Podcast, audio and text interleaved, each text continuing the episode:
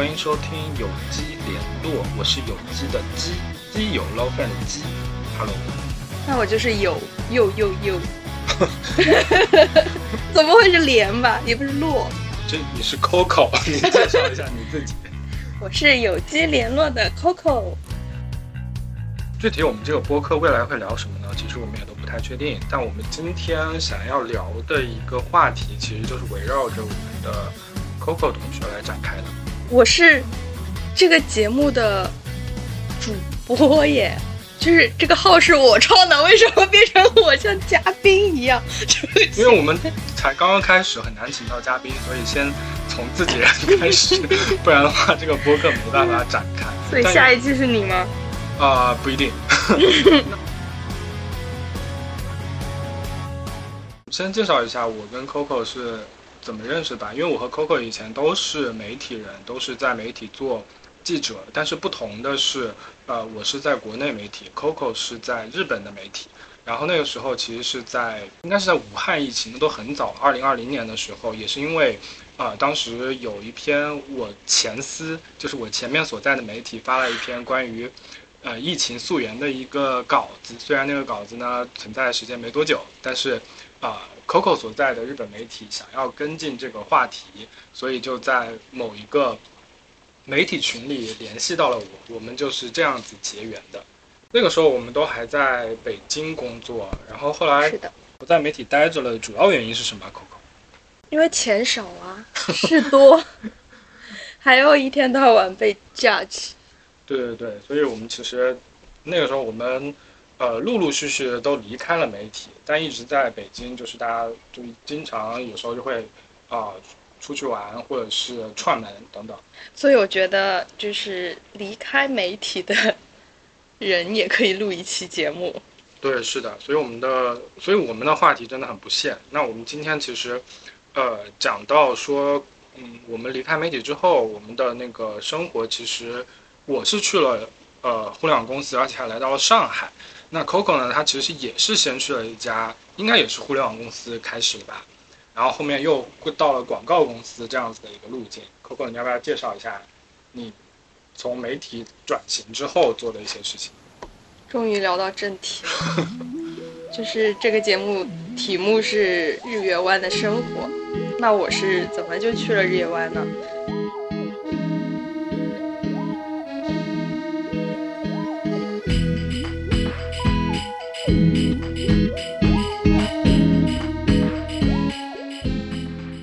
在离开媒体之后，去了一家互联网公司，然后赚了一点钱，就是 这个钱主要是对比媒体来说钱比较多。然后又去了一家广告公司，又赚了一点钱，然后就辞职离开了北京，因为当时呃还处于一个没有解封的状态，那个时候可能还有就是做核酸才能坐地铁的记忆，包括。做核酸，就说算出了北京，你也有可能突然回不了北京。但是对于我来说，就是出去去海边是一个生活的刚需，所以我当时在一个没有解封的北京的状态下，我就决定我要离开北京了。离开北京去哪里？这并不是一个拍脑袋的决定，因为我自己也很喜欢冲浪，于是我就在网上搜中国冲浪，然后就搜到了。海南万宁日月湾这个浪点，然后就在网上搜到了很多跟日月湾冲浪相关的地呃一些信息，觉得这个地方还确实是一个我向往的地方，所以我就为了离职去慢慢的做准备了。那那个时候为什么会裸辞呢？除了裸辞没有其他选择吧？我觉得我并没有办法无缝衔接工作。因为很多事情无缝衔接的话，它总是会要很消耗，或者是有很多没有办法无缝衔接的东西。那那个时候其实裸辞，嗯，准备了就做了哪些准备？特别是我觉得很关心的一点就是有多少的资产可以支撑你去去去一个完全不工作的一个状态。嗯，是是，我确实当时有想过。就是我当时想离开这个公司，已经想了很久了。也就是说，我离职并不是就是突然的决定，但是我很长一段时间处于一个，呃，如果我不工作，我要去哪里去干什么，都是很迷茫的状态。那我也相信，就是这段状态的时候，呃，他给了我很多思考自己生活到底要什么的一个机会，而且就在某一天的一瞬间，就好像有一个声音在告诉我，我要去海边，我要去冲浪，然后我就做了这个决定。但做这个决定到我真正离职去海南，其实还差不多有两个多月的时间。这两个多月的时间，我查了很多交通啊或者住宿方面的一些信息，而且还有当地去怎么去生活啊，当地的社群是什么样子的，这方面的还有安全方面的信息，我都是做了准备。通过我的查询，发现我两个月的工资可以 cover 掉在海南一年的房租的时候，我大概就是已经做好决定了。其实你刚刚说到一个一瞬间的一个问题，就是会有一个声音一瞬间告诉你说啊，我不要工作了，我要去，我要我要我要离开这里。那这个这个就是每天都有，每天就说我不要工作了，每天的一个状态，这个工作到底怎么你了，让你 让你这么的 迫切的想要离开？乙方，大家都懂得乙方，乙方的工作，可是乙方就是就是有可能你下班了，有可能就是。你下班了，在做一个瑜伽的时候，就有人疯狂的打电话给你，而且他那个电话不是找我的人直接打给我，他是通过飞书的机器人打给我，然后告诉我有人 通过飞书在找我，就这种真的很崩溃，可能到半夜两三点还在有一些工作需要去对接，但是。就是你知道很多事情，如果半夜两三点找到我，我肯定解决不了，我我也只能第二天去找别人解决。但甲方他就是要两三点找我，所以这种工作真的是导致我每天都想离职。真的，关于刚飞书啊、打电话呀、很忙啊、找乙方这个，因为我以前是在互联网甲方，所以这些事情基本上都是经历过了的。所以你就是这个半夜找乙方的人。我不会，我我不会，因为因为一般这种情况下肯定是老板先找我，我再去找乙方。老板不找我，我怎么会去找乙方？所以这个问题是在老板，不是在不是在我们这些执行者。所以其实工作真的是非常的耗人。然后啊，然后像 Coco 他其实刚刚也讲到了，他做了很多的这种准备去去去到这个日月湾。那真正的就是从北京到日月湾这个。我们都能够想象说这两个地方是会有非常大的差距。那，你作为去的人，你最大的感受是什么？或者刚去的时候的那种有不适应的地方？有有有，这个主要是出于一个人类的迁徙的时候，身体上面会有不适应。因为北京很干，你到海南，我是十一月份左右去的海南，那边还每每天下雨，或者是一个星期绝对会下好几场雨。就很潮湿，包括蚊子很多，所以当时身上就是腿上都被叮满了包。主要的不适应还是处于这种气候啊，或者是水土不服方面的不适应吧。所以就如果你要去海南，一定要带大量的防蚊液，还有各种对这方面的药品是比较推荐的。嗯，所以其实只有一些。呃，环境、身体上的一些不适应，但是在精神上是一个什么样的感受呢？精神上就很 happy 啊，你 happy 就 happy。所以今，所以其实对呀，我不工作了肯定很开开心啊，就每因为每天都可以看海嘛，就一时看海一时爽，一直看一直爽。那如果你是在北京不工作，你不会？开心吗？北京又没有海，不开心。北京有后海啊，没有海。北京还有那个不能说的海啊，已经有结冰了。那个时候，对，其实北京真的对我来说，可能真的是气候方面不太适应，然后水不太适应吧，因为水质也不是很好。可能我自己，嗯，还挺在意这种物质或者是环境给自己身体带来的一些。嗯不适应，所以我其实我刚才我说的有一个声音告诉我一定要不工作，一定要离开北京。我觉得那个声音大多数很有可能是我自己身体对我所说的话吧，因为工作确实给身体造成了很多的消耗，而且北京的一个环境对我的身体也是会有消耗的。嗯，如果大家觉得这个声音是个玄学的话，我也不能否认嘛。但我觉得它是我的身体在跟我说你要走了。现在路边的椰树叶，它有一整天的时间。扬起海风吹红的脸，悄悄飞去了东南边。因为我们最浪漫的相片，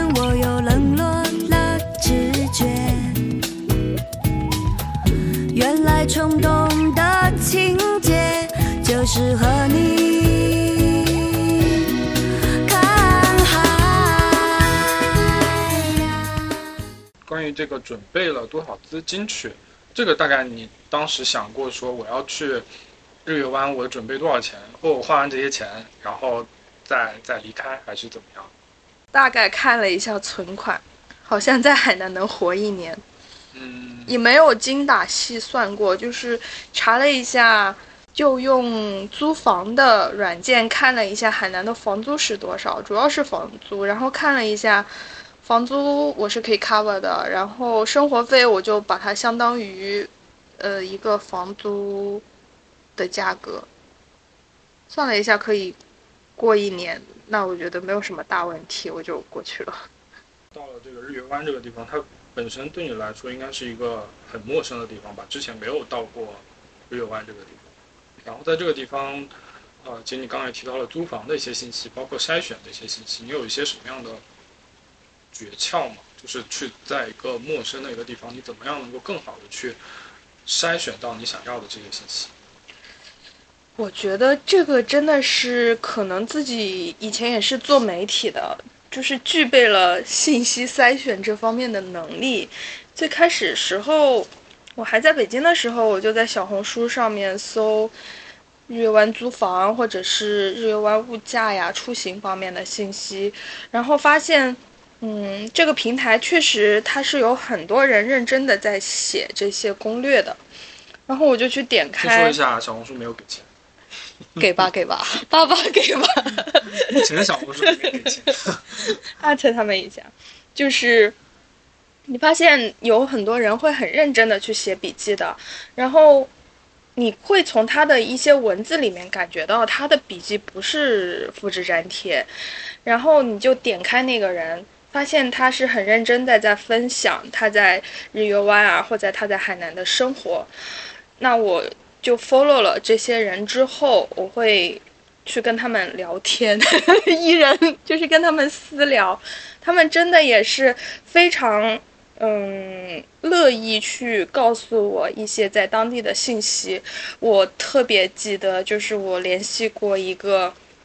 嗯在日月湾冲浪俱乐部呃工作的一个女生，然后她就跟我。分享了很多消息，而且跟我说来了日月湾，大家都是日月湾人，就感觉是很还没有到日月湾，就感觉那边是一个很温暖的社群。我也提到了自己是 E 人啊，所以说如果你是个 I 人的话，你先要克服一下你你的一些社交的一些压力。进群，对对对，就是进群这个事情，因为其实，呃，我在那个我是在今年二月份的时候吧，然后有去那个日月湾找 Coco 玩，然后他做的第一件事情就是把我拉到群里，拉到一个 陌生的群里，你知道这个对于我是一个 I 人来说，我会有，我会我会觉得，呃，还是什么群来着？外卖群是吗？反正就是那种二手群还是什么群？就是一个，一个是当地生活就活动群，就是当地会有一些什么样的活动，大家会组织一起去。然后还有就是，像后面我们慢慢讲那个 Coco 还在一个海边捡垃圾，这个也是一个，也是一个嗯组织来来做的一个非常好的一个公益的一个活动。对，这个其实就是 Coco 后面在日月湾的一些啊、很丰富的一些生活了。那其实像提到了我们刚刚说的这些群，其实对于一个陌生的环境来说，它是不是很重要的一个东西？就如果说你要到像日月湾这种地方，你没有一个社群的话，你会不会比较难去融入那里？也不是一定要进群，就主要是现在我们的生活方式已经改变了，我们已经离不开这些网络上面的资讯来支撑自己的生活了。你想要有更多的活动，或者是嗯、我想要跟当地更多的人去交流的话，那已经避不开要加入一些嗯群了。当时到了日月湾之后，你会觉得这个生活成本，然后包括一些投入，投入当时其实就是一些租房的一些投入，但其实还知道后面你其实还报了一些冲浪的嗯课程，嗯。然后这些都是投入，而在这个时候你其实是呃没有收入的情况下，你会觉得感到一些焦虑吗？没有焦虑，因为我一直觉得我离职去海南是去玩，去 have fun。你去玩你就就要花钱的，就像你去迪士尼，呃只是我去了好几个月的迪士尼一样的。对你进入了一个很开心的地方是不会有焦虑的。确实，到了当地日月湾的时候，它的消费是比我想象中要高一点的。因为我一直觉得，呃，海南嘛，可能吃的穿的都比较便宜，会对每天的一些开销会有一些计算，但是这也只是前一个月，因为发现你一旦融入了那个地方之后，一切皆可白嫖，就是很多东西都是免费的，包括你去吃饭或者喝咖啡。或者是去山上摘荔枝、摘芒果、摘莲雾，或者是你去参加活动会得到一些生活用品，在当地真的其实不是很花钱的，只要你呃愿意去参与的话，很多东西都可以省下来，是一个。跟城市生活非常不同的体验，因为大家都在交换自己的技能或者交换自己的物品，包括我很多东西都是二手给我的，而且我离开的时候我也送出去了我的很多二手的东西。我觉得这种生活也是跟城市完全不同的一种体验。因为在城市里面，其实就是用钱去交换所有的其他的你想要的一些东西，相当于就是在不断的消费。对对那在，日月湾，其实就更像说，可能我们回到了物物物交换的那个年代，对对对就我们拿一，些自己的二手的东西，或者是拿一些呃闲置的一些东西，然后去和其他人去交换。那其实这个对交换它大概是一个什么样的场景？因为其实，在城市里面的人很难去想象说我会去做，比如说面对面，或者是相约约到一个什么地方，我们去做物物的交换。嗯那在日月湾这样子的一个地方，大家怎么去在什么什么样的一个活动场景下会去做这样子的一些社交和交流？我觉得要格局打开一点，不只是物物交换。就我当时在日月湾的时候，遇到了一个从西安过来的咖啡师，然后我也不知道怎么聊上的，我就知道他是咖啡师，然后他就在给我介绍豆子，可能那个咖啡师他也是个艺人。然后介绍完之后，他说如果我想喝的话，他可以给我冲，但是他没有工具。我说我有工具，我有工具。然后第二天我们就约到了某一个咖啡店，就是那个咖啡店也是认识的人开的，所以也不会收我们的钱。然后他提供豆子，我提供冲咖啡的工具，而且他还很会手冲。然后就结果就是大家都喝上了美味的咖啡吧。我觉得，嗯，不只是物物交换，或者是一种技能交换，而且还有瑜伽老师，他会免费的给大家上课，那我们也可以给他送一些小礼物，这样的格局可以打开，一切皆可交换。那其实这样子的话，那每天因为在日月湾，大家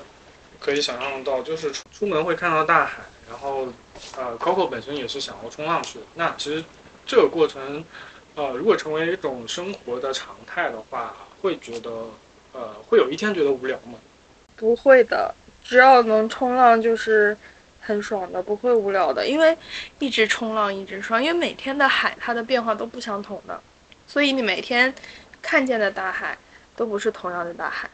就不像你每天上班见到的人都是同样的人一样。嗯，在海边每天的生活都是有变化的，包括它的天气变化或者季节的变化。嗯，当然。学习冲浪确实要花一定的钱，但是你可以想一下，如果你在城市，如果要去到海边的话，这这部分的钱可能会花更多。所以我一直觉得，就是冲浪是免费的，反而我在城市里面要出去玩的话，是要花更多的钱。因为其实 Coco 在日月湾住的地方我也去过，我也看到过他是怎么把自己的，因为冲浪板从他的家里，他当时住的应该是。五楼是吗？对对。五楼的一个地方，然后要把冲浪板从家里搬出来，然后那个冲浪板大概，我我一米八四，那个冲浪板一定要是一米八四，那个冲浪板可能三米，三米对吧？它三米的这个这个这个这个这个高度，然后要把它从一个类似于单身公寓的一个房间里把它拿出来，然后到放到它的。那个电动车上，然后电动车上有个专门放板的架子，那个电动车也就那么大，所以那个板子放上去之后，你就会显得说特别的长，然后还要过，还要还要还要还要出门，然后到那个呃过过一些很窄的一些路，然后再到它冲浪的那个地方，可能得有一个几公里的距离，然后这整个过程，其实在作为一个城市人看来。就已经像就像我们上班的路上，已经消耗了我一整天的这个 精神，对通勤状态。但是你要不断的去做这个这样子的一个工作，为什么嗯会觉得说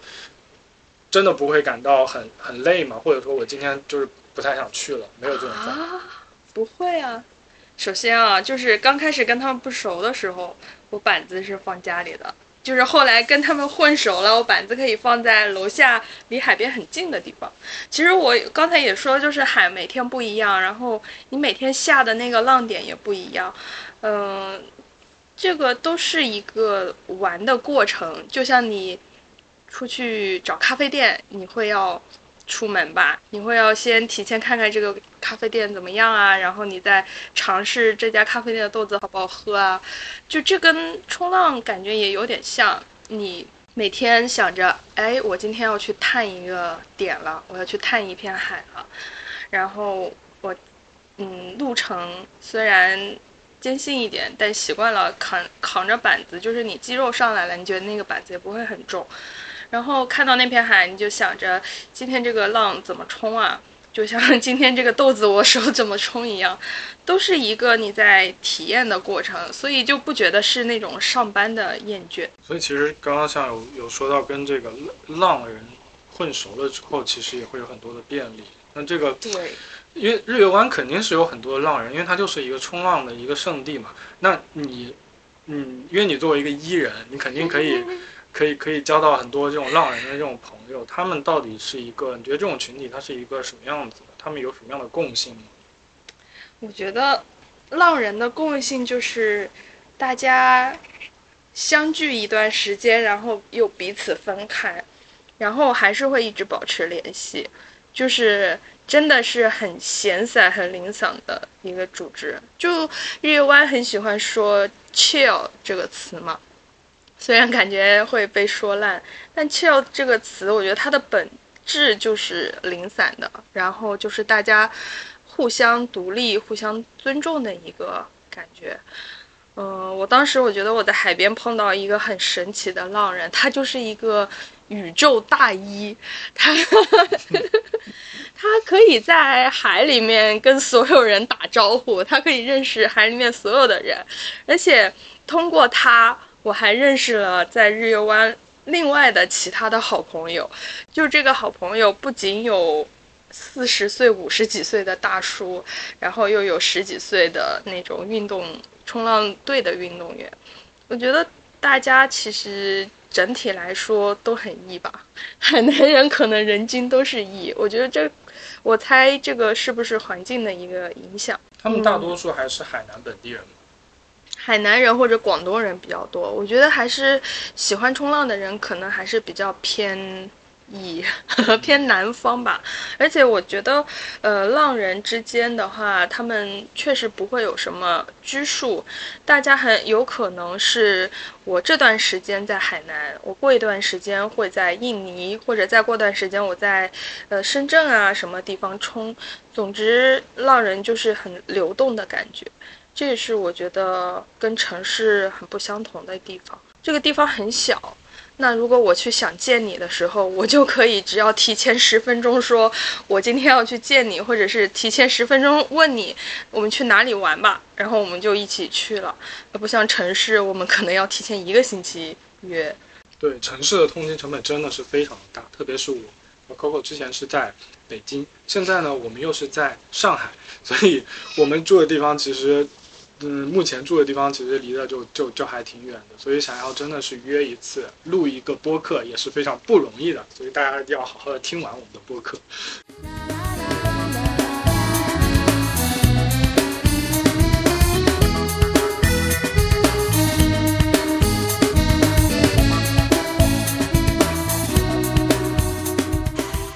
我知道你在这些浪人朋友当中，其实有一个非常呃特殊的一个。组织其实你后面其实也是算是加入到了这个组织，为他去做了一些，啊，我们那不也不能叫工作，就是帮他去做了一些，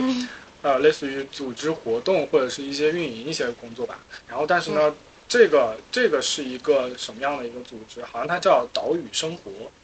是的，其实我去日月湾之前就有查到他们的公众号。查到他们的小红书了，而且我觉得他们做的事情，比如说去海边捡垃圾，或者做一些海边的音乐节呀、街舞啊这些冲，还有还有冲浪赛的这些活动，我都觉得这些活动是非常棒的，我自己想参与。所以我到了日月湾之后，我也联系了他们的主理人，他们主理人就是两个冲浪的妹子，而且有一个曾经就是冲浪的冠军。怎么说呢？我就是很想。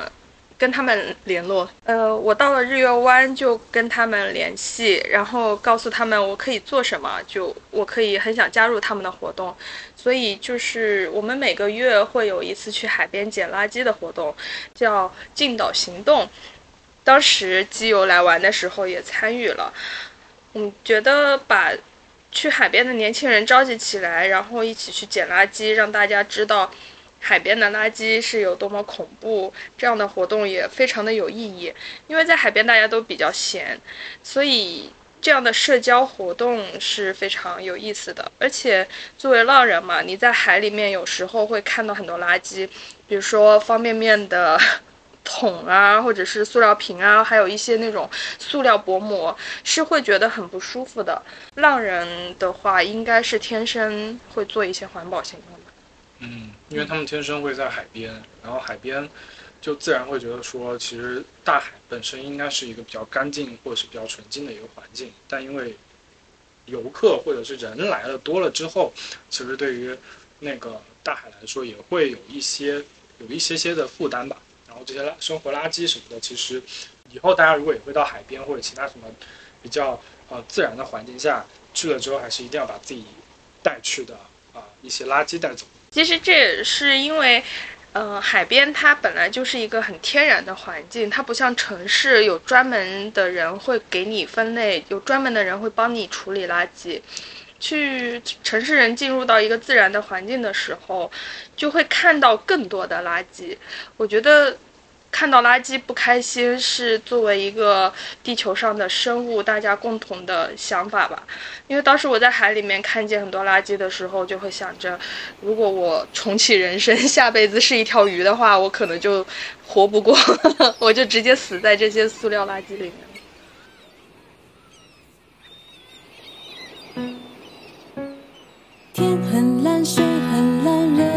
很蓝，云很白，沙很白，没有。人在，只是把回忆拿出来晒晒，太阳下山就收起来，失去的爱情丢在水里踩踩，倒退潮还觉得痛快。按我的理解啊，其实 Coco 还是一个日月湾的过客，因为他确实是只在日月湾待了。多长时间？半年、一年的这样子的一个半年半年的时间。那其实，呃，你在这半年的状态下，你会觉得说日月湾它是一个可以长期生活下去的一个地方吗？就是我把我成为真正的成为一个日月湾人。日月湾它作为一个景点，其实它有很丰富的层次。首先，它是海南的一个地方，就有很多海南 local 住在这里。那边就是一个小村庄，所有的人都是村民，所以它第一层是一个居住的地方，然后会有很多浪人来这边冲浪。这是第二层，浪人在这边是希望跟海更亲近和提高自己的冲浪技术的。同时，第三层日月湾它还是一个景点，有很多游客过来，特别是解封之后，每个星期都会有很多的人过来打卡，所以你就会看到那一条街会变得很很不像中国，所以很多人会觉得啊，这这个地方没有办法长期居住。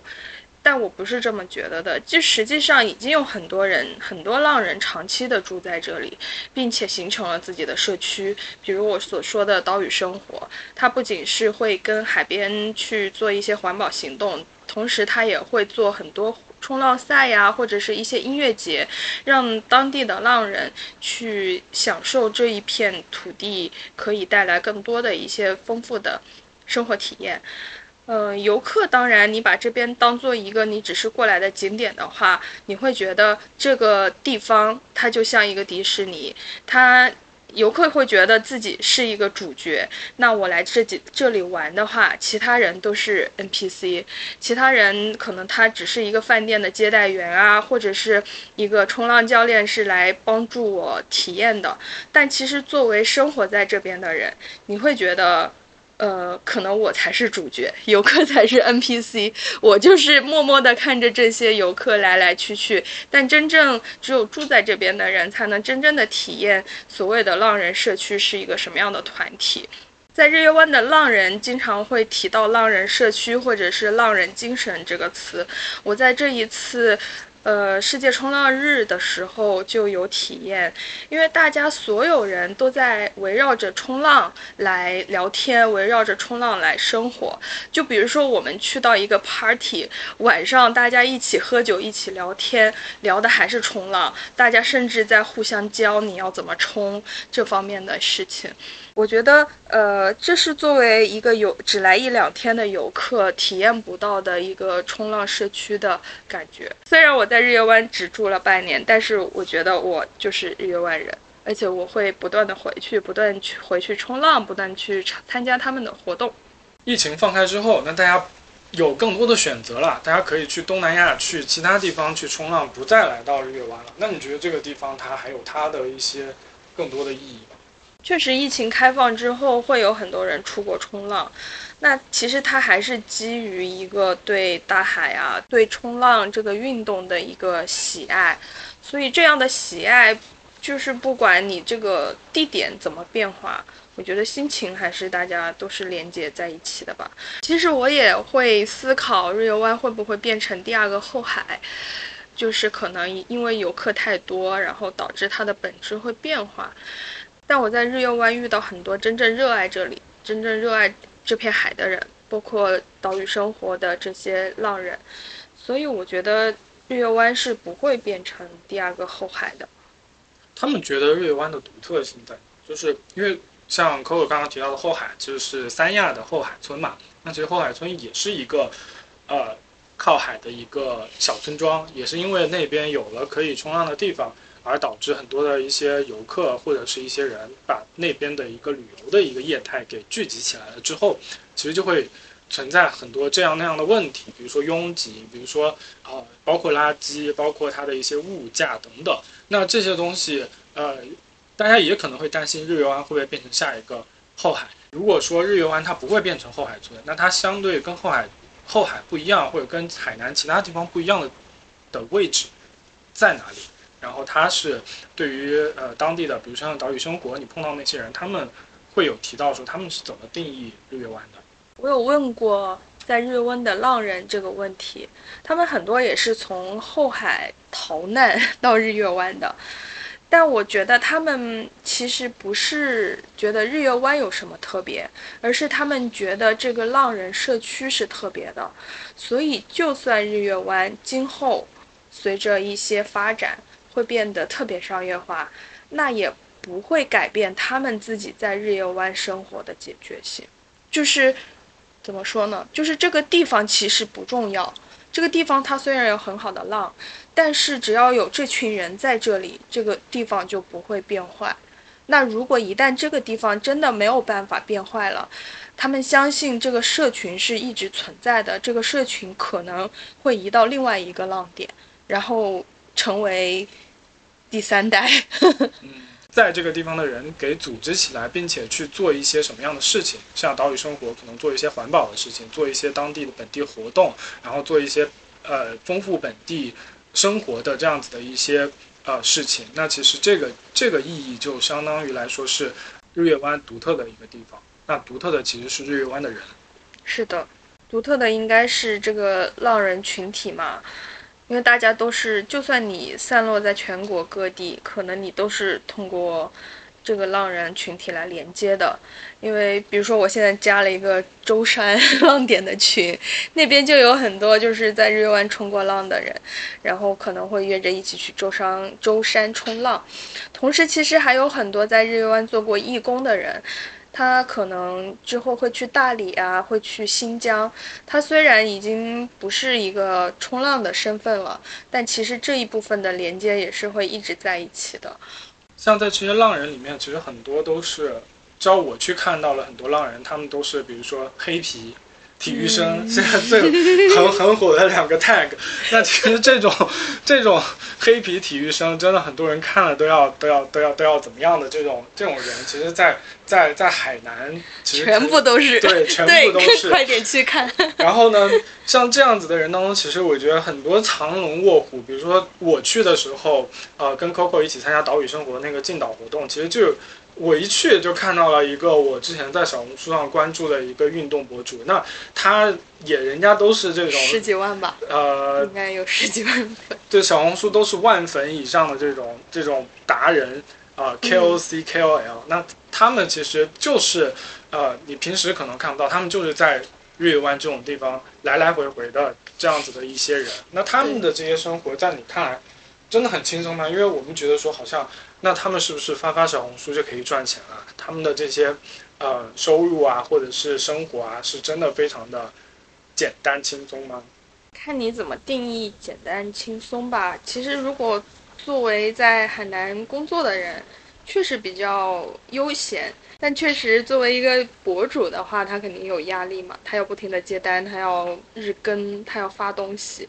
这方面的压力是出于对自己的一个期待。因为之前我在岛屿生活去做冲浪日的活动的时候，会有一些甲方联系我们，甲方联系我们很卑微，他就说，麻烦你，呃，上岸之后 把这个东西发给我，就是大家都默认，如果联系不到我们这边的人。就是默认我们可能在海里面了，所以其实相当于甲方到了这个地方都变了。对对对对，甲方都得先去先去适应日月湾的这个时间节奏，而不是说 像我们城市的我们的甲方可是半夜 两三点会打电话的。是的，是的，不会用城市那一套的一些呃工作方式来逼海边这边的人的工作。我觉得这方面的一个相互的磨合也是挺有意思的。我觉得我在海南接触到的一些工作上面的人也是这样的态度，其实是一个正向循环。喜欢到海边来，喜欢从海边离开，喜欢到海边来，喜欢从海边离开。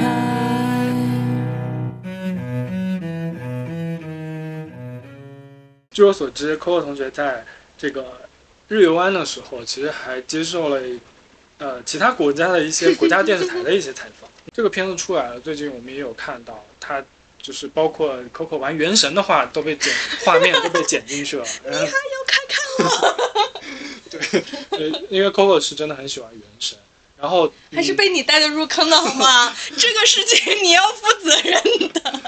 对，所以说。呃，这是一个什么样的一个经历啊？就是有这个，因为你自己也是媒体人出来嘛，然后被采访，然后你你会跟他们去介绍怎么去介绍日月湾。当时是那边媒体的一个以前就认识的朋友联系到我，那个朋友他也很喜欢潜水，所以其实他对环保啊，或者是说对海边还的人是有一定的认识的。然后，因为他们想做一个关于年轻人躺平的话题，问我能不能接，他觉得很有意思。呃，我觉得 OK 啊，我觉得我的生活状态可能跟他们想要采访的人是比较一致的。所以他们就来到日月湾采访了我两天，了解我在日月湾是过一个什么样的生活。然后整个片子里面也是在体现我在日月湾，比如说每天冲浪，然后打游戏，然后躺平的一个生活，还挺真实的。当然，他们作为一个外国媒体，也很关心为什么要躺平。他们如果生来就是有好几个月的假的话，他们是无法理解。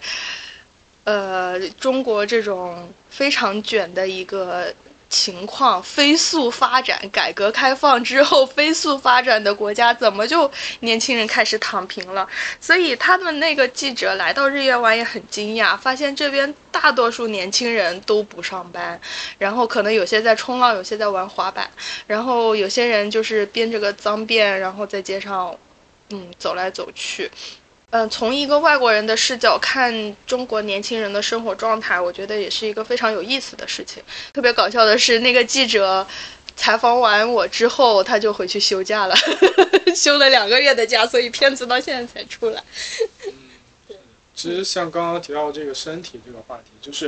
因为我们在呃大城市里，或者是在比较繁忙的、比较卷的一些工作状态下，其实心理上。有很大的压力的时候，就会表现到这个身体上。其实这个它本身来说就是心理学的一种状态，就是你如果有很多的负能量在你的心里的话，它一定会体现到你的身体，一定身体会有一些信号告诉你说，我可能确实是需要休息。这个其实就是休息的一些价值，而不是说我不断的去工作，不断的去卷。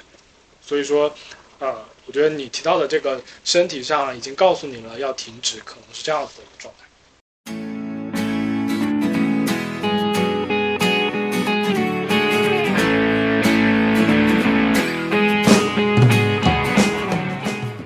说你在日月湾的 gap 半年的这个时光，它是你给自己造的梦，还是你觉得是真的是生活了，在日月湾生活？是真的生活了呀，因为我真的有每天去接近大海，有更多的去了解这一片环境，而且跟当地的人，不仅是浪人，还是说跟海南 local。都会有去建立交流和连接的话，我觉得这就是有好好的生活的一个标志，而不是旅游。所以你觉得你是旅游吗？你去日月湾？我去日月湾还是旅游的心理更多一点吧。一个是我的时间上，然后再，但是但因为确实是不一样的一点就是，呃。日月湾可能跟其他地方不一样，就是它确实是一个开发还没那么商业化的一个地方。它的一些住宿环境，还有它的整个的一个状态，给你的感觉就是，即使是你是短暂的在那儿两三天，你可能都好像是说，甚至觉得好像我到了加州的海岸，我到了什么，呃，不能出国的话，我到了东南亚的一个某个地方，它可能就是并不太像。中国的某一些，你是不是在点名 某亚？对，因为因为后，因为三亚的后海村我也去过。不不，我说的是那个三个字的亚。其实都是一样的，包括三亚的后海村，包括阿那亚，都是都是都是都是这个样子的。它但是后海后海村跟阿那亚可能又是两种不同的。呃，这种中国旅游的一个形态，但日月湾就是跟这两种都不一样，就是它现在还确实是一个比较本地生活化，然后你去了之后，你会感受到很多很很 local 的东西，所以这个其实即使是我是游客的心态到那儿，但像你说的，我可能把它当成了一个迪士尼，但迪士尼跟其他地方不一样，就是你到了那个地方，你确实觉得说我就是在迪士尼的这个环境，因为它给了你，嗯。包括建筑，包括人物，像你提到 NPC 什么等等等等，它就是已经建构好了这样子的一个环境。那其实日月湾它并不是人为去建立的，但是它确实就有这样子的一个魔力，让人觉得说，啊，我确实是到了一个和我其他生活完全不一样的一个地方。而我去了之后，我就是在那儿过了两天、三天的生活。是的，我觉得就是你去迪士尼可能像一个开放世界 RPG，但是你去日月湾，因为你自己要建造东西，所以甚至你还要去买东西，那个更像一个什么养成游戏，就是你就是那个叫什么塔防养成游戏嘛，就是自己要建我自己的东西，或者甚至你我自己，我当时为了我的把我的摩托车上面装那个板架，我自己去买铁，然后去找人去焊，然后把它建起来，就是好像是这这方面的体验跟你去迪士尼的体验又是不相同的。就你不不只是去参观，你可能还有很多东西需要你自己动手去做，动手去交换，动手去捡垃圾。对，日月湾跟某亚的区别，嗯，还有一点就是人，因为我之前听到一个播客，就是说在日月湾，everyone knows everyone，就它是一个大家互相认识的社区，但是你去某亚，可能你就。大家都不认识，你虽然在那边有有房产，但是都不认识，就还是基于人不在那儿。对，你的你在那儿的房产其实是给了游客去去住，而且它的它的运营是有一个物业在帮你运营那些文化啊，运营那些气氛。但是日月湾很多气氛是我们自己打造的，我们自己去做活动，我们大家出力去做一个比赛，或者我们大家出力去做一个什么过过节啊什么的。我包括在日月湾过年的时候，大家会每家店铺都出一个。活动，嗯，这个都是很有意思的事情。就是整个社会的构建是这些浪人们一步一步搭建起来的，而不是说有一个某个公司先把你这个社会给建好了，然后你去体验而已。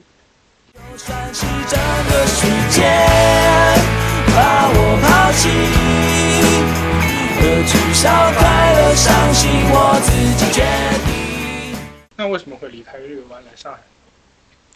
首先一个原因是海南太热了，因为六七月份嘛，海南已经很热了，然后可能下海的时间会比较少，早晨九点九十点钟就会开始很晒，晚上的话也只有四五点钟可以冲一下浪。所以我觉得，就是在我的冲浪技术可以说是达到一个瓶颈的时候，就是想暂时停下来，也不要要求自己什么。我去冲浪也只是去玩的，去放松的，我也不要去参加奥运会，是吧？离开城市久了的话，还是有点想去体验不一样的城市带来的不同的感觉的。因为我之前一直在北京。嗯，出差去上海的时候，总是觉得上海的街道比较窄，比较好看，一直也有在上海住一段时间的想法。那，嗯，既然有这么个想法，就想把它完成，所以我就来上海了。城市的魅力，它并不是有高薪，而是说这个城市它有什么文化活动，可是可以让你在上班之余来丰富你生活的。刚刚其实听 Coco 的感觉说，其实上海对你来说也是一个过客。你其实对上海来说，你是来体验，对对对，北京不一样的城市的，就是另一个，就是提瓦特大陆里面另一个国家。对，所以其实上海和日月湾对你来说其实是一个一种类型。日月湾可能就是，呃，海边的一个村庄，上海可能也就是一个跟枫丹，跟北京不一样的一个大城市。那其实，那你希望说能够在上海得到一些什么呢？因为在日月湾，你可能得到了冲浪，得到了一些冲浪技术，然后一些很稀有的生活的一段时间。那在上海，你又希望得到什么？这不就是那句话吗？就是旅旅行的终点并不是目的，重要的是旅行的过程。就是，其实，在日月湾的过的这一段时间，认识的每一个人，然后去了解每一个人有每一个人不同的生活方式，这都是我去，嗯，通过这些人去认识自己的一个重要的一个机会。如果我不去海南的话，我完全不会认识这么多浪人，而且我完全不知道这个世界上还有这么多活法。比如说，有些人他就是只做义工，他在全国或者是全世界做义工，然后玩一辈子。嗯，如果从我在北京的工作的状态来说，我会觉得这种人怎么可能活下去？但是我一旦在日月湾认识了这些人之后，我就会发现，这种生活方式也不也挺好的吗？就不止这样的生活方式，还有更多的生活方式。比如说，有些人他就是两边飞，他甚至是上海、海南两边飞的人，甚至有些人他是冬天是滑雪教练，然后夏天是冲浪教练。我觉得，嗯，去认识更多的人。去了解更多的人的想法是非常宝贵的一个价值，所以我来上海，我一直也觉得我在上海可以遇到更多的人，可以去了解这边的人的一些对生活的想法，也是非常有价值的。其实我当时第一次跳槽的时候，我是没有下一份工作的工作经验的，但是我的那个小领导他还是决定要我。我后来去问他，他在招聘的时候是怎么去选择一个人的？他说他不太在意这个人有没有相关的工作经验，他在意的是这个人的生活经验是否丰富。因为他觉得作为一个互联网的话，如果你的视野太窄，就没有办法去服务更多的用户。就我觉得，大家都应该去丰富一下自己的经验，丰富一下自己的视野。对对，丰富自己的朋友，加更多的群，就是每个群里面都要抠脚趾。所以我说，就让他去。我知道潮落之后一定有潮起，有什么了不起？那你觉得会有下一次 gap？因为现在感觉好像上海可能也不是你的终点。对。旅程的终点是哪里呢？可能在这边待了一段时间，如果自己觉得我已经满足了，我觉得我在这里已经待够了，嗯，也许会有吧，也许也没有，就再说吧，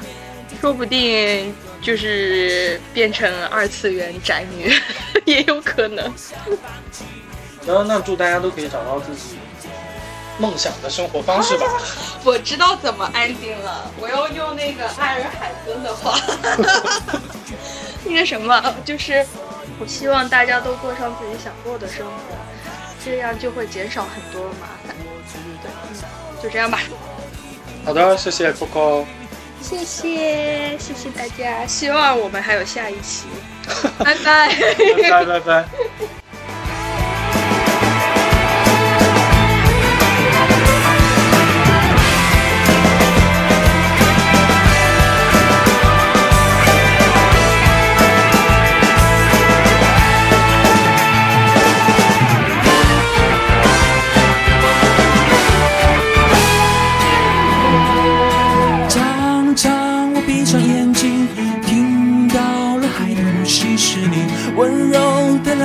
息，告诉我没有关系，就算真的这个世界。